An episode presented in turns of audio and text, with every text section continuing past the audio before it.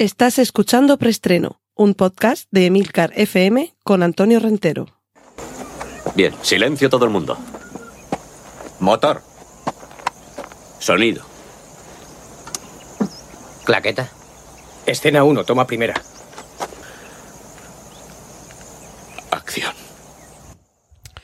Bienvenidos una semana más a Preestreno. Saludos, soy Antonio Rentero y a lo largo de los próximos minutos os contaré las últimas noticias de cine y series de televisión.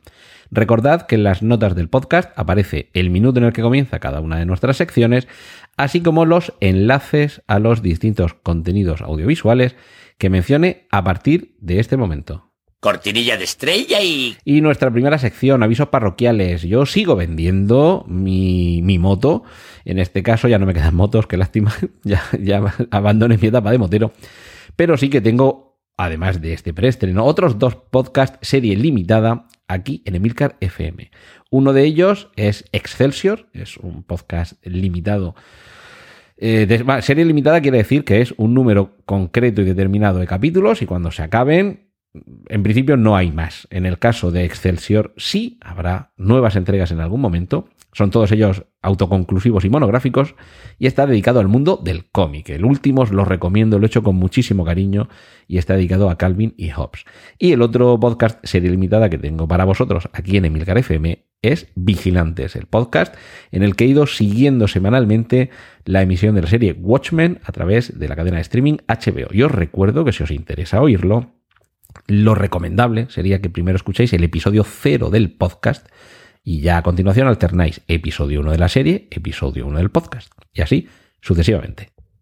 Cortinilla de estrella y... Y vamos con la sección de remakes y secuelas. The Green Hornet, el avispón verde, es un personaje del mundo de la serie de televisión de los años, los años 60, a finales de los 60, que estaba interpretado por Bruce Lee, el personaje de Kei- Kato, Keito, el, ayudante de este avispón verde.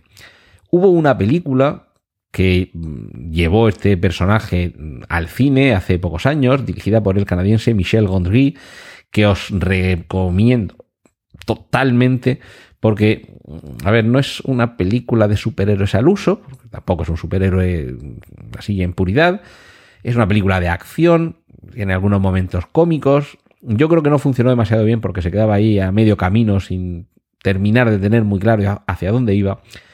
Y también creo yo, porque su protagonista, Seth Rogen, es quizá un actor de comedia que aunque a mí y a mucha gente nos cae bien y nos hace gracia, creo que no era el más adecuado, creo que el aire, si no cómico, por lo menos humorístico, que se dio en algunos momentos a la película, no era el más acertado, pero en cualquier caso, la película en lo visual tiene algunos momentos increíbles. Y además, mm, no por efectos especiales, que, en fin, evidentemente hay efectos visuales en esta película, sino por la propia concepción visual, ¿vale? No, no los efectos, sino la propia concepción visual que debemos a este director, a Michel Gondry, que si no lo conocéis, por ejemplo, es el de Rebobine, por favor, y es alguien que ha hecho algunos videoclips musicales que te vuelan la cabeza con unos trucos sencillísimos, ya digo, muy centrados en lo visual. Y más remakes y secuelas. Shaw vuelve. Shaw escrito, bueno, quizás lo estoy pronunciando mal. No sé si Juan Iquileitos me escucha, que es el corrector de inglés de Emilio Cano. Lord, Lord al líder. Pero creo que no es ese tipo de S. Bueno, bueno. So o Shaw, escrito S-A-W, ya sabéis que es esa eh, saga de películas de terror en la que todo comenzaba con alguien atrapado, con algún tipo de maquinaria o ingenio que hacía que se pusiera en peligro su vida, si antes no hacía algo, normalmente o sacar algo del cuerpo de alguien, o amputar, o mutilar, o matar a alguien, en fin, siempre teníamos algún, algún dilema de estos, ¿no? Y claro, ¿no? de, de esa no sé, un- una, una especie de cepo que tienes alrededor de la cabeza, que si no sacas de la panza de alguien la llave para abrir no sé qué, con lo cual si sacas algo de la panza de alguien, primero seguramente lo pasará mal y después probablemente es que muera, y si no sacabas esa llave, el que moría tú, salvo que fueras escurridizo como una zarigüeya y pudieras escapar de esa máquina mortal. Pues bien, hay un nuevo show y, bueno, ahí va a haber, y ya tenemos el título. Spiral from the Book of Saw, o sea, espiral.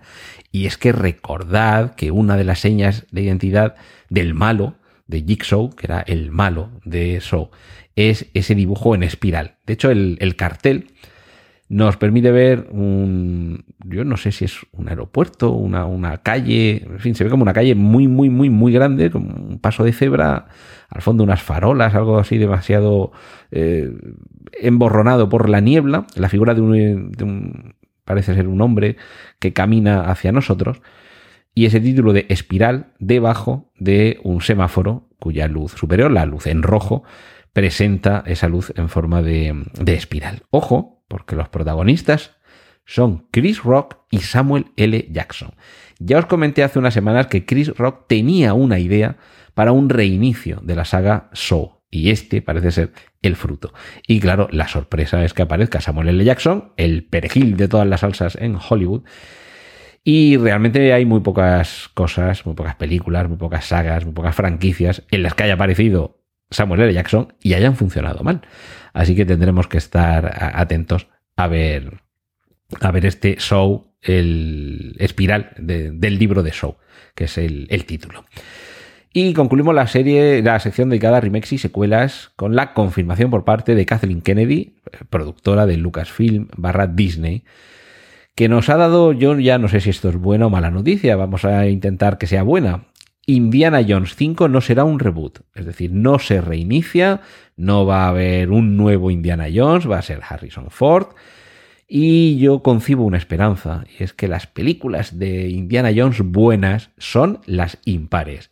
En busca del arca perdida, Indiana Jones y la última cruzada, y esperemos que este Indy 5 también sea de los buenos. Cortinilla de estrella y... Vamos con la sección de series. Ya se ha anunciado la última temporada de The Crown, esta serie que está llevándonos a vivir el reinado de Isabel II de Inglaterra.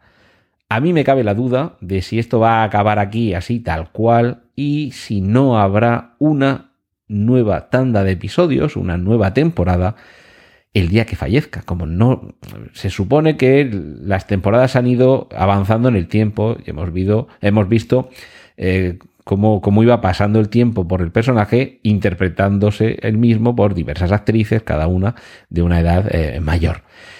En esta última temporada no sabemos todavía qué aspecto va a tener la reina y hasta dónde va a llegar, pero no sé si va a llegar hasta hoy. Quiero decir, hasta hoy. Por ejemplo, hasta la última crisis que hay con el príncipe, mm, pues creo que es, no sé si es Harry, ¿cómo se llama? Bueno, el pelirrojo y Meghan Markle, para entendernos. No sé si llegará hasta ese punto la serie o se dejarán estos últimos años para otra temporada cuando fallezca su graciosa majestad. Y otro personaje también muy importante, quizá no tanto, quizá no tan relevante, pero sí importante, es Miguel Bosé, que va a tener su propia serie biopic.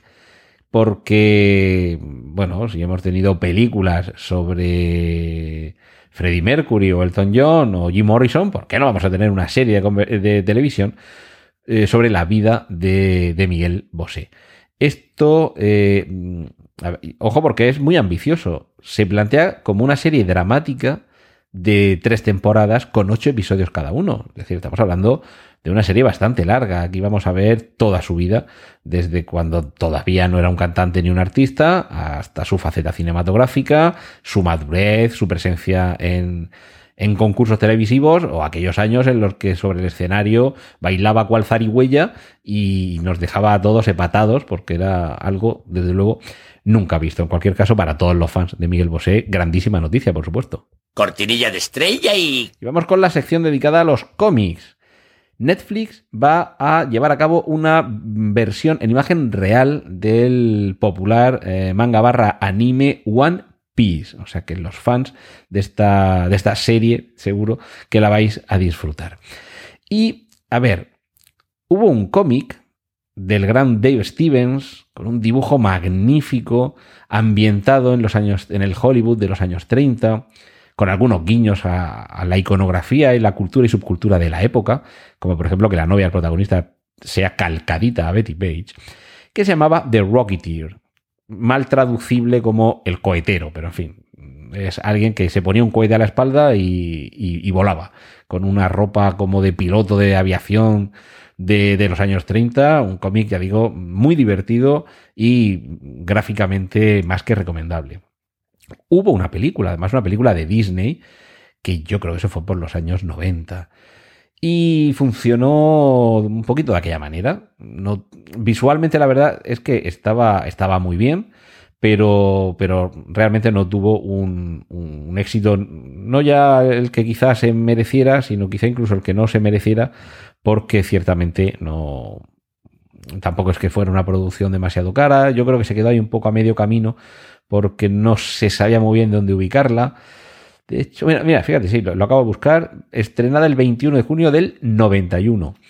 Ojo, porque los protagonistas, junto a un Billy Campbell, que realmente tampoco llegó a, mucho más, pero sí que teníamos otros grandes actores, como pueden ser Timothy Dalton o Alan Arkin, y por supuesto a la guapísima Jennifer Connelly, que no es que se parezca exactamente a ese trasunto de Betty Page que aparecía en el cómic, pero desde luego daba, daba el pego y, cautivaba en pantalla completamente.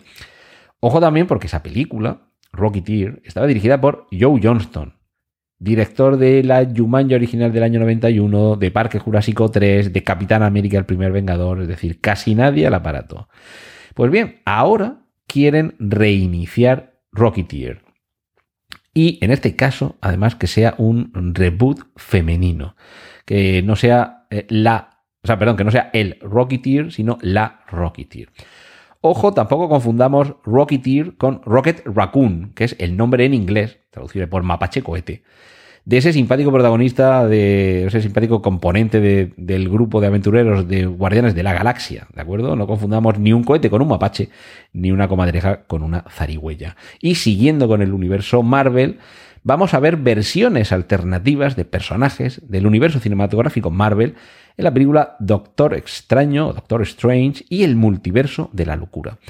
Muy lógico que si se nos lleva a un multiverso en el que las posibilidades son distintas de aquellas que conocemos nosotros en nuestro universo, podamos ver Capitanes América, eh, Thor o Spider-Man muy distintos, bueno, Spider-Man en este caso no, porque es de Sony, pero en fin, ya me entendéis, muy distintos de los que hemos visto hasta ahora en el universo cinematográfico Marvel. Y por esto se me ha acordado la de Spider-Man, algo similar a lo que eh, Into the Spider-Verse, un nuevo universo, nos trajo con eh, un cine de animación que nos permitía asomarnos a esos otros Spider-Mans que existen en la ficción. Cortinilla de estrella y... Y vamos ya con la sección de adaptaciones.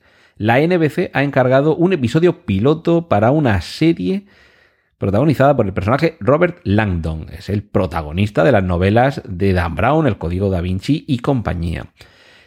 Yo creo que las películas son unas mejores que otras, las que adaptan El Código da Vinci, eh, Ángeles y Demonios, eh, eh, Inferno, que me parece que era la, la última.